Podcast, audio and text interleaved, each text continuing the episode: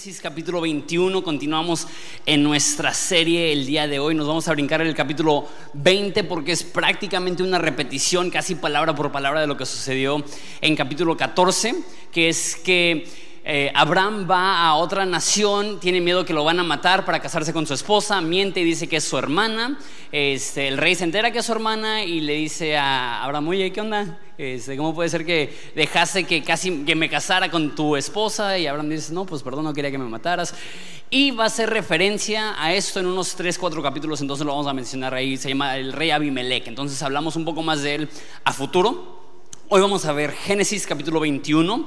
Entonces, si me acompañas a leer esa historia, oramos y la consideramos juntos. Dice así: El Señor cumplió su palabra e hizo con Sara exactamente lo que había prometido. Ella quedó embarazada y dio a luz a un hijo, Abraham, en su vejez. Esto ocurrió justo en el tiempo que Dios dijo que pasaría. Y Abraham le puso por nombre a su hijo Isaac. Ocho días después del nacimiento, Abraham circuncidó a Isaac tal como Dios lo había ordenado. Abraham tenía 100 años cuando nació Isaac. Sara declaró, Dios me hizo reír. Todos los que se enteren de lo que sucedió se reirán conmigo. ¿Quién le hubiera dicho a Abraham que Sara amamantaría a un bebé? Sin embargo, le he dado a Abraham un hijo en su vejez. Cuando Isaac creció y estaba a punto de ser destetado, Abraham preparó una gran fiesta para celebrar la ocasión. Pero Sara vio que Ismael, el hijo de Abraham, eh, de su sierva egipcia, Agar, se burlaba de su hijo Isaac. Entonces ella se dirigió a Abraham y le exigió, echa fuera a esta esclava y a su hijo. Él no compartirá la, la herencia con mi hijo Isaac, no lo permitiré. Eso disgustó mucho a Abraham porque Ismael era su hijo. Pero Dios le dijo a Abraham, no te alteres por el muchacho y tu sierva, haz todo lo que Sara te diga, porque Isaac es el hijo mediante el cual procederán tus descendientes. Yo también haré una nación de los descendientes del hijo de Agar, porque él también es hijo tuyo. Así que la mañana siguiente Abraham se levantó temprano y preparó comida y un recipiente de agua y amarró todo sobre los hombros de Agar. Luego la despidió junto con el hijo y ella anduvo errante por el desierto de Beerseba. Cuando se acabó el agua, Agar puso al muchacho en la sombra de un arbusto. Entonces se alejó y se sentó sola a unos 100 metros de distancia se echó a llorar y dijo, no quiero ver morir al muchacho. Pero Dios escuchó llorar al muchacho y el ángel de Dios llamó a Agar desde el cielo, Agar, ¿qué pasa? No tengas miedo. Dios ha oído llorar al muchacho ahí tendido en el, en el suelo. Ve a consolarlo porque yo daré a su descendencia una gran nación. Entonces Dios abrió los ojos de Agar y ella vio un pozo lleno de agua. Enseguida llenó su recipiente con agua y dio de beber al niño. El muchacho creció en el desierto y Dios estaba con él. Llegó a ser un hábil arquero de flechas, no, de la selección. Este, y se estableció en el desierto de está relacionado a Jorge Campos. Su madre arregló que se casara con una mujer de la tierra de Egipto. Oramos. Padre, te damos tantas gracias por estas historias que semana tras semana a primera intención simplemente es una historia más, pero cuando la analizamos nos damos cuenta que está repleta de esperanza, está repleta de, instrucción para cada uno de nosotros. Entonces, Padre, así como le abriste los ojos a Agar en medio del desierto para ver tu provisión, Padre, te pido que abras los ojos de nuestros corazones para ver lo que nos quieres hablar a través de tu palabra. Estamos tan agradecidos porque nos das la oportunidad semana tras semana de abrir un tiempo en nuestra agenda para silenciar todo el ruido de nuestra alma y decir, Dios, háblanos. Y esa es nuestra petición. Dios, háblanos en nombre de Jesús. Amén. Siento que cada semana cuando abro la Biblia y hablo de Génesis es como una situación difícil tras otra situación difícil tras otra situación difícil. Y es curioso porque la mayoría de, de, religiones muestran a sus héroes y sus patriarcas únicamente en sus momentos buenos. La Biblia no hace eso. Nos muestra los momentos más más trágicos y más difíciles de aún nuestros héroes de la fe. Estaban pintando un retrato de Abraham Lincoln y al parecer él tenía una verruga muy grande en su cara y el pintor lo pintó sin verruga. Le dijo, no, no, no, píntame con todo y verruga. Siento que Génesis son nuestros héroes con todo y verrugas, con todos y sus problemas, con todo y sus pecados y con todo y las consecuencias de esos pecados. Y esa es una más de esas historias. Y sabes, siempre es difícil cuando hay problemas, pero cuando los problemas son en casa es aún más doloroso. Y sé que quizá por una parte nos consuela un poco saber que, que tener una familia disfuncional o tener problemas en el hogar hasta los patriarcas los tenían. Pero al mismo tiempo creo que hay algo en nosotros que creemos el dicho mexicano que mal de muchos, remedio, ese consuelo de tontos, ¿no? Que quisiera que nos alentara el hecho que Abraham sufrió tanto, pero decimos, no, pues Abraham sufrió, yo sufro, y, y ¿cómo me ayuda a saber que Abraham, Abraham sufrió? Es lo que me gusta de esas historias, porque no solamente presentan la oscuridad que puede haber en la situación humana, sino que siempre demuestran la mano de Dios presente aún en el desierto de las vidas de esos personajes, aún en la dificultad de la vida de estas personas. Habiendo dicho eso, tengo cinco puntos para nosotros en esta mañana. El primer punto es, Dios es fiel. La historia inicia con eh, Sara por fin dando a luz a un hijo. 25 años después de que se da la promesa original, Abraham, tu esposa Sara dará luz a un hijo y te dará una gran descendencia.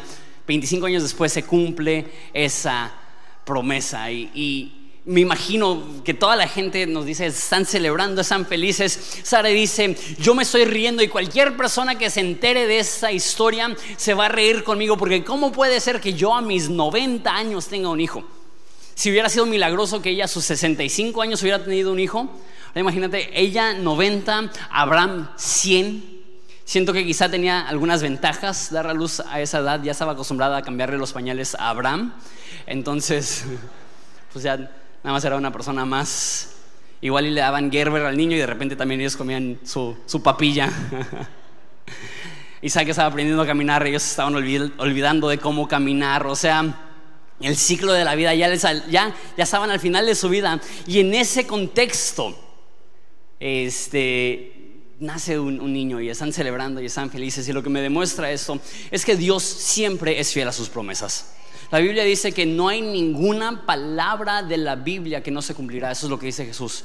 Dice que ni el punto más pequeño, ni la tilde, ni el acento más pequeño pasará sin que se cumpla, porque Dios siempre cumple sus palabras. Si Dios te ha prometido algo, puedes tener la certeza absoluta de que puedes confiar en Dios por eso.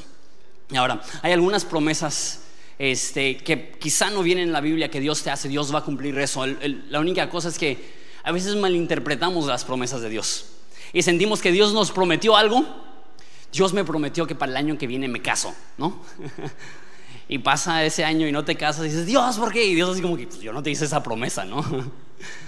Pero la Biblia está repleta de pasta a pasta de promesas que Dios nos ha dado, no solamente algo que percibimos o que sentimos, sino que algo que está escrito en tinta y papel promesas de darnos poder, ¿si entiendes eso? Que Dios promete darle poder a sus hijos para atravesar cualquier situación promesas de esperanza, que Dios promete que no va a haber situación tan desalentadora que acompañado de Cristo no te puede llenar de propósito y esperanza al atravesarlo. Tiene promesas de provisión que Dios se va a asegurar de que Él va a ser suficiente para ti, aún en tus momentos de escasez. La Biblia está repleta de promesas y si Dios lo dice, podemos darlo por un hecho, porque Dios no es mentiroso para dar una promesa y no cumplirla. Y después de 25 años, cumple su promesa, le da un hijo a Abraham y Sara. Podemos confiar en las promesas de Dios. A veces tenemos que esperar. Lo hablamos hace unas semanas. A veces lo más difícil en la vida del cristiano es la paciencia. Pero que entendamos esto. Si Dios lo dice, lo va a cumplir. Dios es fiel, Dios es confiable. Me lleva mi segundo punto que los pecados tienen consecuencia. Entonces, está creciendo este Isaac y dice que lo destetan, que me da pena decir esa, pero así se dice, ¿no? Este, decir esa palabra en la iglesia me da como que cosita, pero bueno, lo destetan y asumimos, dependiendo del tipo de madre que era Sara, tenía, no sé, dos, tres años, quizá Isaac, si era de pueblo 14, 15, este...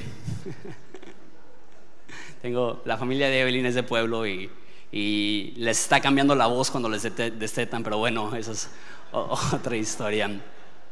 En ese entonces el porcentaje de mortandad infantil era muy alta. Entonces, cuando ya cumplían dos o tres años y ya dejaban de darles pecho, ya voy a dejar de decir esa palabra porque yo los veo ustedes igual de incómodos que yo. Cuando dejaban de darle pecho, hacían una gran celebración porque era como que, ok, sobrevivió nuestro hijo. Entonces tienen una gran fiesta celebrando que, que, Isaac es un niño saludable y un niño fuerte y nos dice la historia que Ismael, el medio hermano mayor de Isaac, hijo de una esclava, dice que lo estaban, ¿qué, palabra usan? Molestando, creo que dicen. Eh, dice que... Mm, se burlaba de él, es lo que dice el texto. Sin embargo, la mayoría de, traductores dicen que esa palabra burlar es demasiado suave. Lo más probable es que no solamente se está burlando, así como haciéndole bullying o burlándose de él o, criticándole o, hablándole feo o haciéndolo llorar, sino que probablemente una mejor traducción es le estaba lastimando. Eh, Ismael era 13 años mayor que Isaac, digamos que tiene 3 años Isaac, Ismael 16 un ya muchacho de 16 años, quizá pegándole, quizá aventándolo, siendo un patán, siendo un abusivo, haciéndolo llorar en medio de su fiesta. Imagínate tú como padre, ves eso y ya llegó el punto donde Sara ya estaba harta de Ismael y de Agar, la, madre de, de Ismael. Y vivimos desde hace unos cuantos capítulos que que Sara trataba con desprecio a, Agar. Entonces ya había un chorro de conflicto y llega el punto donde Sara le dice Abraham, ya estuvo, córrelos. Y Abraham obviamente totalmente destrozado porque Ismael es su hijo y lo ama como hijo y no quiere correr a su, a su hijo y está en una situación súper, súper difícil donde tiene que escoger entre su esposa y la madre de su primer hijo y, y vemos esta situación y somos recordados que el pecado tiene consecuencias. Que cuando Dios da mandatos, no es porque Dios está buscando privarnos de algún placer, más bien está buscando proveer protección. Porque muchas veces nos sentimos limitados o cohibidos o sobreprotegidos cuando leemos la Biblia y vemos lo que Dios quiere para nosotros. Pero Dios no nos pone parámetros para limitar nuestro placer, sino que nos pone parámetros para protegernos de la destrucción que pasaría si rompemos los mandatos de Dios. Los mandatos de Dios no tienen el fin de, quitarte de un deseo, sino de, de quitarte una destrucción de ahorrarte el dolor que viene cuando desobedeces a Dios. Y, me pregunto, ¿qué esperaba Abraham? O sea, embarazas a tu sierva y vive en tu casa contigo. Entonces Abraham está viviendo con su esposa, con su novia, con el hijo de la esclava y con su hijo legítimo en el mismo hogar. Eso, ya lo he dicho, eso parece episodio de Laura en América. Se están agarrando las greñas a Gary Sara. Entra el guardia, dice Laura, ¿qué pasa el desgraciado? Y pasa Abraham así, no es mi culpa, ella me dijo. Y... ¿Cuántos problemas surgieron porque Abraham no estuvo dispuesto a hacer lo que Dios le dijo, que era esperar, ser paciente, porque Dios le iba a dar un hijo a través de Sara?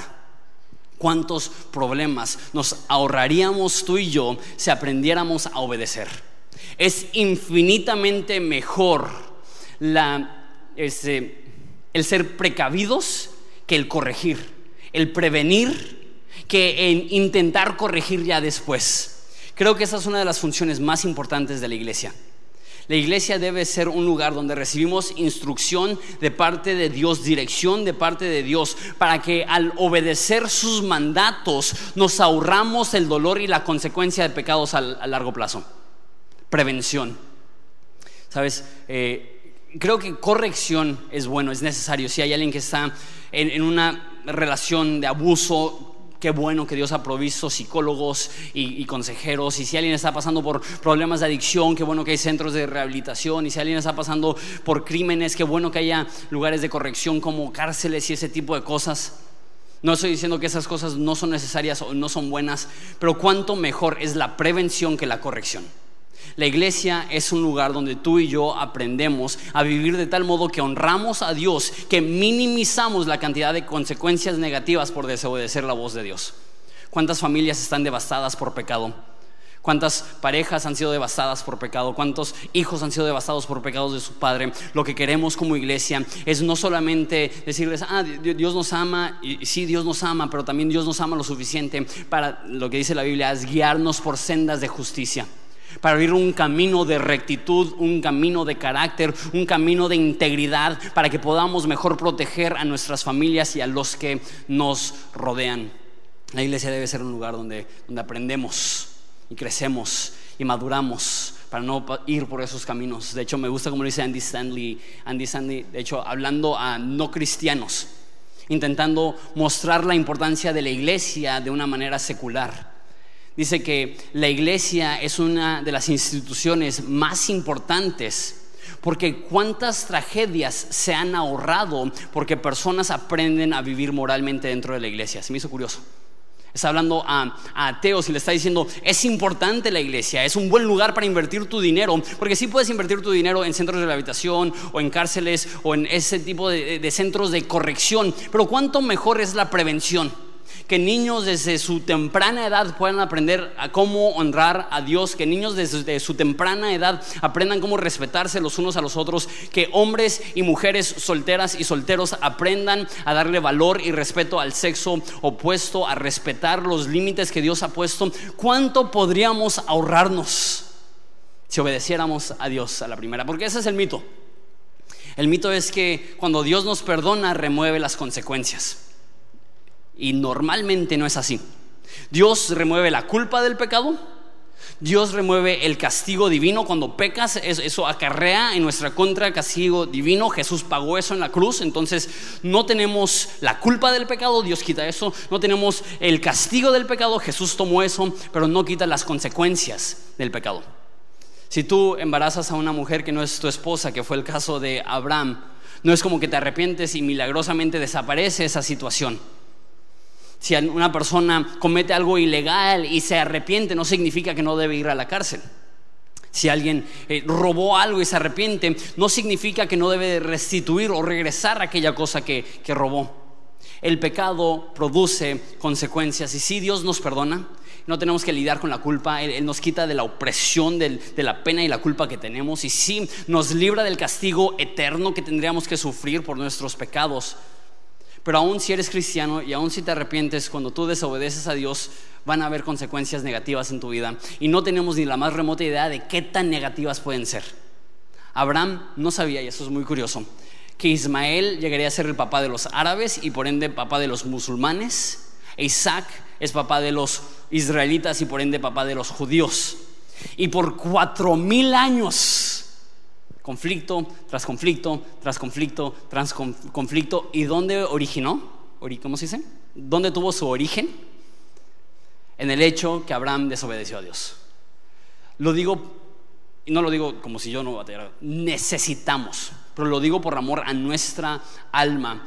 La obediencia, aunque sea difícil a corto plazo, trae fruto a largo plazo. Y la desobediencia, aunque sea fácil a corto plazo, trae destrucción a largo plazo. Vale la pena obedecer a la primera. Es mejor prevenir que lamentar. Punto número tres. Dios se preocupa por madres solteras. Me encanta ese detalle de esta historia. Dios le dice a Abraham, no te preocupes, yo voy a cuidar de ella. Que creo yo que si tú estás en una situación parecida, es importantísimo que tú te responsabilices por tus hijos. Sin embargo, esa es una excepción porque Dios abre los cielos y le dice a Abraham, no te preocupes, yo voy a hacer de Ismael una, descendencia grande, yo voy a protegerle, yo, yo me aseguro que él pueda estar bien. Entonces van al desierto y dice que se les acaba el agua y que empieza a deshidratarse Ismael y está a punto de morir y lo deja debajo de un arbusto y ella camina 100 metros más este, porque dice, no puedo ver cómo muere mi hijo. Ella empieza a llorar y dice que llega el ángel del Señor. Y eso lo hemos mencionado anteriormente. Típicamente en la Biblia cuando se menciona el ángel del Señor es una referencia a Jesús antes de su nacimiento. Entonces el ángel del Señor habla desde el cielo y le dice, he escuchado el llanto de tu hijo y no te preocupes, no va a morir, al contrario, haré de él una gran descendencia. Me encanta que Dios se preocupa por Agar y creo que eso demuestra que en general Dios se preocupa por madres solteras. De hecho, uno de los primeros mandatos después de los diez mandamientos es no oprimas a la viuda ni al huérfano, porque si oprimes a la viuda y al huérfano, Dios escuchará su clamor y te va a castigar a ti. Dios protege a las viudas y de hecho la palabra huérfano ahí significa literal sin papá.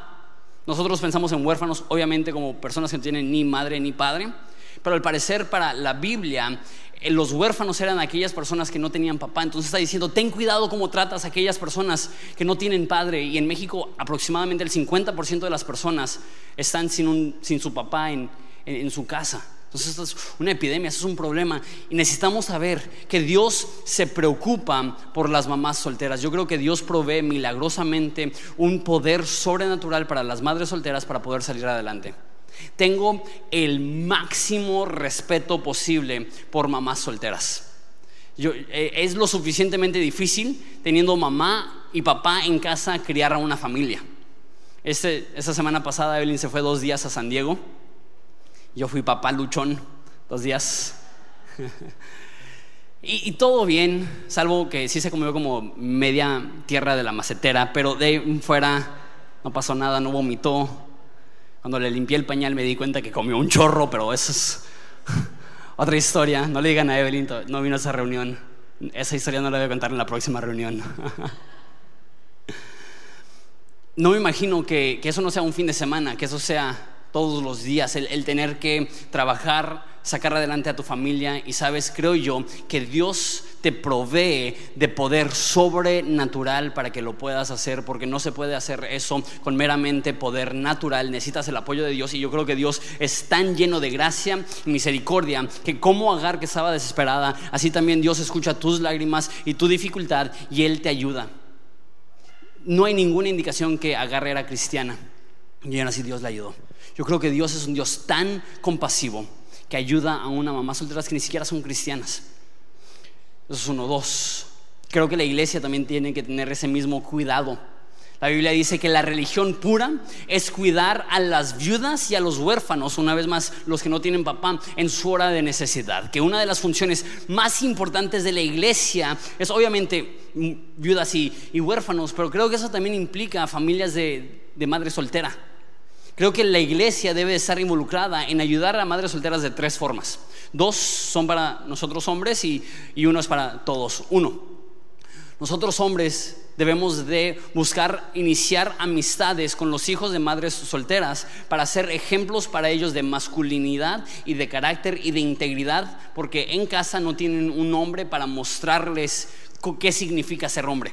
Yo creo que muchos de los problemas en nuestra cultura es porque hay muchos, muchos jóvenes que no tienen un padre en su hogar que les demuestre que la masculinidad no se trata del carro que manejas o tener un arma o, escuchar corridos o, o, lo que sea que mucha gente cree que te hace un hombre o masculino, sino que la masculinidad es ser responsable, es honrar a las demás personas, es ser cumplido, es ser un hombre íntegro, que puedan ver ese ejemplo de hombres aquí en la iglesia. Entonces, uno, ser ese tipo de hombres y dos, iniciar amistades con los niños y las niñas de madres solteras para que ellos puedan ver un ejemplo positivo. Dos, eh, ser intencionales de crear comunidades donde pueden integrarse las madres solteras y encontrar apoyo y ayuda. Encontrar amistades y quizá ganarte la confianza para que los puedas cuidar una tarde y que ella pueda ir al cine o con sus amigas o a un café o a un manicure o pedicure o, salón de belleza simplemente para ah, descansar un poquito, respirar un poco, que, sepamos, ¿sabes qué? Ellas, ellas tienen mucho, mucho que hacer y si nosotros podemos ayudar de una manera práctica, estamos siendo las manos de Jesús para ella y apoyándola de una manera muy práctica. Y por último, tercera, y quizá lo más importante, eso es para los hombres solteros. No descartes a una mujer únicamente porque tiene un hijo. Creo que, que muchas mujeres que son gemas, que son increíbles, son descartadas meramente porque cometieron un error en el pasado o un hombre las dejó. Y, es importantísimo ver a la mujer y aunque tenga un niño decir yo estoy dispuesto no solamente a casarme con esa mujer sino también a adoptar a este niño y hacerlo parte de mi familia. Y, pienso en José, el papá de Jesús. Jesús no era su hijo de sangre. Eh, se escucha raro decir que María era madre soltera, pero, pero José no era el papá de, Jesús y él optó por casarse con María y adoptar a un hijo que no era su propia sangre y criarlo como si lo fuera. Eh, y, sé que eso no lo vas a escuchar en ningún lugar, porque la gran mayoría de personas se van a decir, ahórrate el problema. Hay suficientes mujeres que no tienen hijos, que no tienen niños. ¿Por qué? ¿Por qué te echas el paquete agregado de casarte con una mujer que ya tiene uno o dos o tres o cuatro, no sé, niños? Y ¿sabes qué? El corazón de Dios es bendecir a las mamás solteras y creo que Dios te puede bendecir a ti si tú optas no solamente por amar a una mujer, sino amar a sus hijos también y adoptarlos. Creo que es algo importantísimo que no se habla lo suficiente, que los hombres solteros no deben de descartar a mujeres solteras solamente porque tienen un niño.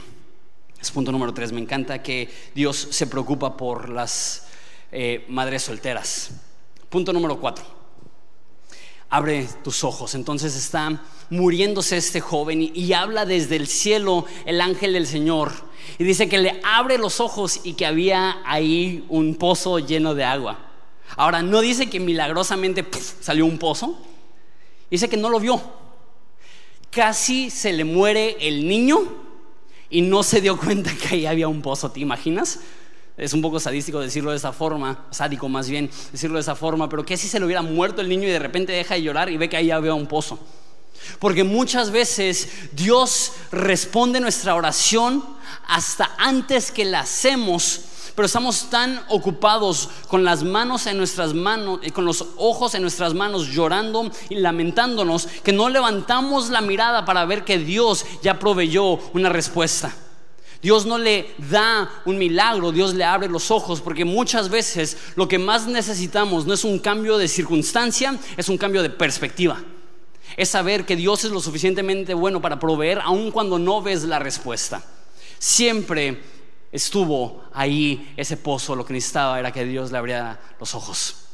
Alguna vez, y estoy seguro que eso nos ha pasado absolutamente a todos, estás buscando las llaves de tu carro y estás desesperado porque vas tarde y estás buscando todo y, de repente te das cuenta que las traías en la mano. o tu cartera, que estás levantando los colchones del sofá y levantando la cama y gritándole a tus hijos y de repente te tocas el pantalón y dices, ah, que nadie se entere, ¿no? O lo peor, los lentes. Estás buscando los lentes y los traes puestos. Bueno, eso no es lo peor. Lo peor es cuando estás tan desesperado que le preguntas a tu esposa. Oye, ¿no has visto mi celular? Así con... Oye, ¿no has visto mi celular? Y ella te ve así como que... Dios, ilumínalo, Señor. Porque me dice un esposo tan tarado. Hay veces que estamos buscando algo que Dios ya provió.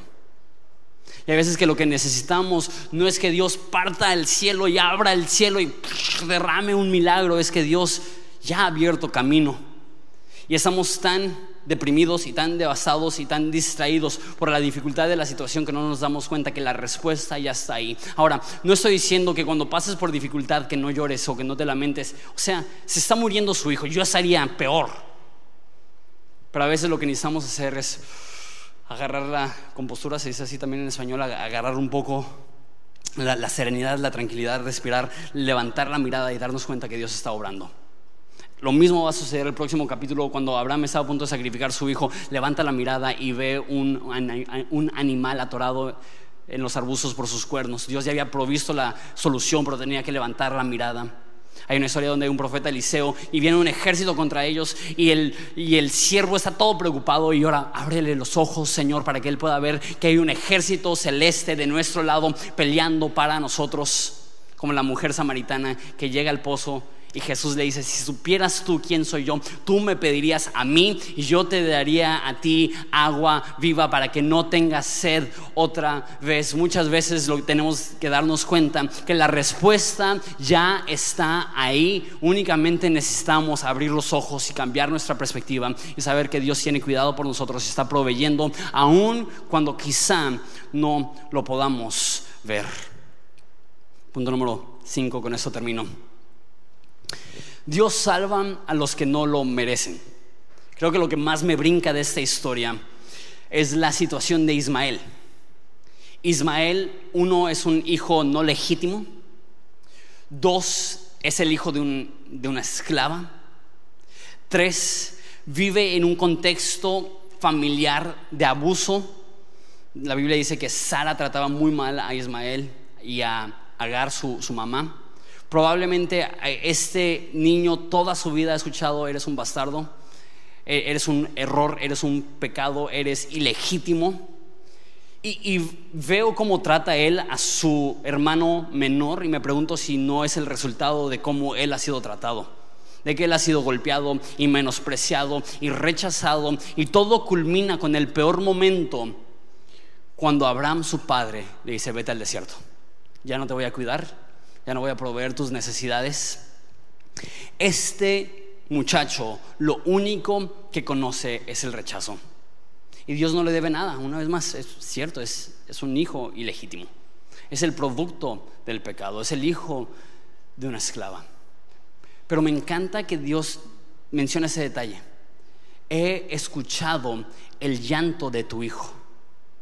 Que el llanto de este muchacho provocó en el corazón de Dios compasión a tal grado que Jesús mismo le habla a Agar y le dice, no solamente voy a salvar a tu hijo, sino que haré de él una gran nación. Pablo en el Nuevo Testamento reconoce esta imagen y dice que así como Ismael no era el hijo escogido, así también tú y yo no somos judíos. Porque muchas veces vemos la Biblia y, nos incluimos automáticamente en la historia. Tú y yo no somos judíos. Tú y yo no tenemos ninguna razón por la cual Dios debería de amarnos. No somos parte del pueblo elegido de Dios. No merecemos su amor ni su cariño. Pero aún así, sin merecerlo y sin razón aparente, Dios decide amarnos y salvarnos. Dios decide protegernos. Dios decide ser para nosotros misericordioso. Y cada lágrima que lloras, cada, cada vez que sientes esa soledad, cada vez que sientes aquel abandono, necesitas saber que Dios no te ha abandonado y mucha gente ve su vida. Y sé que hay personas aquí que tú toda tu vida has, has sentido rechazo. Tu familia te juzga, tus amigos te han dado la espalda, has sido, no sé si víctima es la palabra correcta, pero has sido despreciado, desechado en algún tipo de, de romance. Y ves todo eso, todo ese rechazo, toda esa dificultad y todo ese dolor y tú dices, Dios, tú eres el culpable cuando en realidad la Biblia dice que Dios es el Dios de todo consuelo. Que no podemos echarle la culpa a Dios por la dificultad, al contrario, si no fuera por la mano de Dios estaríamos perdidos. Pero el hecho que tú estás aquí esta mañana escuchando este mensaje es porque Dios te ama lo suficiente para decirte, cuando nadie te valoró, yo te valoro. Cuando nadie te ve, yo te veo. Cuando todos te abandonan, yo sigo ahí. Cuando tú lloras y tú sientes que tu llanto y tus lágrimas y tu dolor no están atravesando ni siquiera el techo, Él ha abierto el cielo y te está diciendo, yo estoy escuchando cada palabra y estoy aquí para protegerte, estoy aquí para salvarte. Y esa es la historia de Jesús. Que Jesús nos dio a nuestra condición de pecadores, de alma rota de espíritu perdido, de destino destrozado, de carácter podrido, de vida sin propósito. Y Él no se queda en el cielo cruzado de brazos diciendo, te lo mereces. Él viene al mundo y muere por nosotros. Y cuando todos los demás gritan, no vales nada, Dios derrama la sangre de su Hijo para decir, para mí vales todo. Y cuando tú sentiste que a nadie le importabas, Jesús vino para decir, yo te amo tanto que estoy dispuesto a derramar mi sangre. Porque de tal manera amó Dios al mundo que dio a su Hijo. Cuando tú te sentías abandonado, es un sentimiento, más no es una realidad. Puede ser un sentimiento real, pero no es la condición real. Cuando tú sientes que nadie te ama, es un sentimiento real, pero no es tu condición real. Porque eres amado por Dios, eres procurado por Dios y Dios escucha y Dios conoce tu situación y Dios no te va a dejar que te mueras lejos de Él sin saber que Él te ama y te da la oportunidad a responder a su sacrificio y a responder a su cruz y a responder a su esperanza y poder sentir lo que es volver a tener vida y poder sentir lo que es tener tus pecados, tus maldades y la oscuridad de tu ser perdonado y poder caminar ahora como un hijo. Eso también lo percibe este, Pablo en Gálatas, dice que, que hay hijos que son ilegítimos, pero que a Dios no le intimida eso. A Dios no le intimida que no seas judío. A veces no pensamos de esto. Veces pensamos, ah, si Dios ama a todo el mundo. Sí, Dios ama a todo el mundo, pero no le debe absolutamente nada a nadie más que a su pueblo. Porque a ellos sí les prometió todo lo que le prometió a Abraham. Dios no nos debe a nosotros absolutamente nada. Él podría dejarnos en nuestro peor desierto a morir y ni, ni siquiera sería un cargo a su conciencia porque Él no nos debe nada. Sin embargo, Él es tan lleno de amor y de, de misericordia que Él está indispuesto a dejarte en ese hoyo, sino que Él viene, muere por nosotros para darnos perdón, para darnos salvación, para darnos transformación y para darnos una nueva vida. Ismael no merecía salvación, pero Dios es compasivo. Tú y yo no merecemos salvación, pero Dios es compasivo aún con nosotros. La Biblia dice que si éramos amados aún cuando éramos malos, cuánto más seremos amados ahora que somos hijos si Dios nos procuró cuando nosotros estábamos perdidos, ¿cuánto más nos procurará ahora que somos parte de su familia? Si Dios murió por nosotros cuando estábamos en condición de pecadores, ¿qué no hará Dios ahora que estamos en condición de adoptados y aceptados? Y no sé tú, a mí me encanta ver en Génesis 21 rasgos del Evangelio, la historia de salvación que cuando tú estás en tu desierto, Dios está ahí. Regresando a la historia de la mujer samaritana. En un pozo, en el desierto, Jesús llega y dice, si tú supieras quién soy yo, tú me pedirías y yo te daría agua viva para que jamás tengas sed otra vez. Eso es lo que te está ofreciendo Jesús en esta tarde ya. Agua viva, salvación para tu alma, perdón para tus pecados, propósito para tu futuro. Te ama. A lo mejor lo único que has percibido de la gente que te rodea es que no importas. Pero la voz que más importa es la voz divina. Él dice, tú me importas. y a lo mejor ya te acostumbraste al rechazo. Y ni siquiera esperas de Dios aceptación. Pero aquellos que hemos puesto nuestra fe en Jesús, la Biblia dice que Él nos ha hecho aceptados en el amado. Dios te ama, tal y como eres te ama demasiado para dejarte como eres.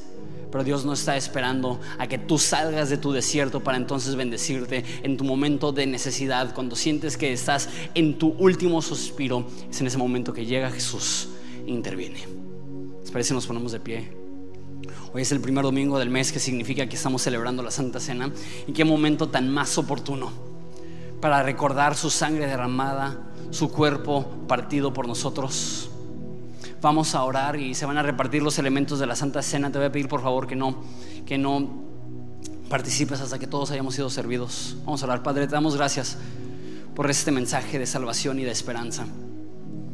Que sin importar que no lo merecemos sin importar que quizá nosotros somos malos y sin importar cuánto lo hemos regado, tú sigues siendo un Dios tan lleno de misericordia que escuchas nuestro clamor, escuchas nuestras lágrimas y no te quedas de brazos cruzados en el cielo. Tú llegas, tú intervienes, tú rescatas, tú salvas, tú redimes.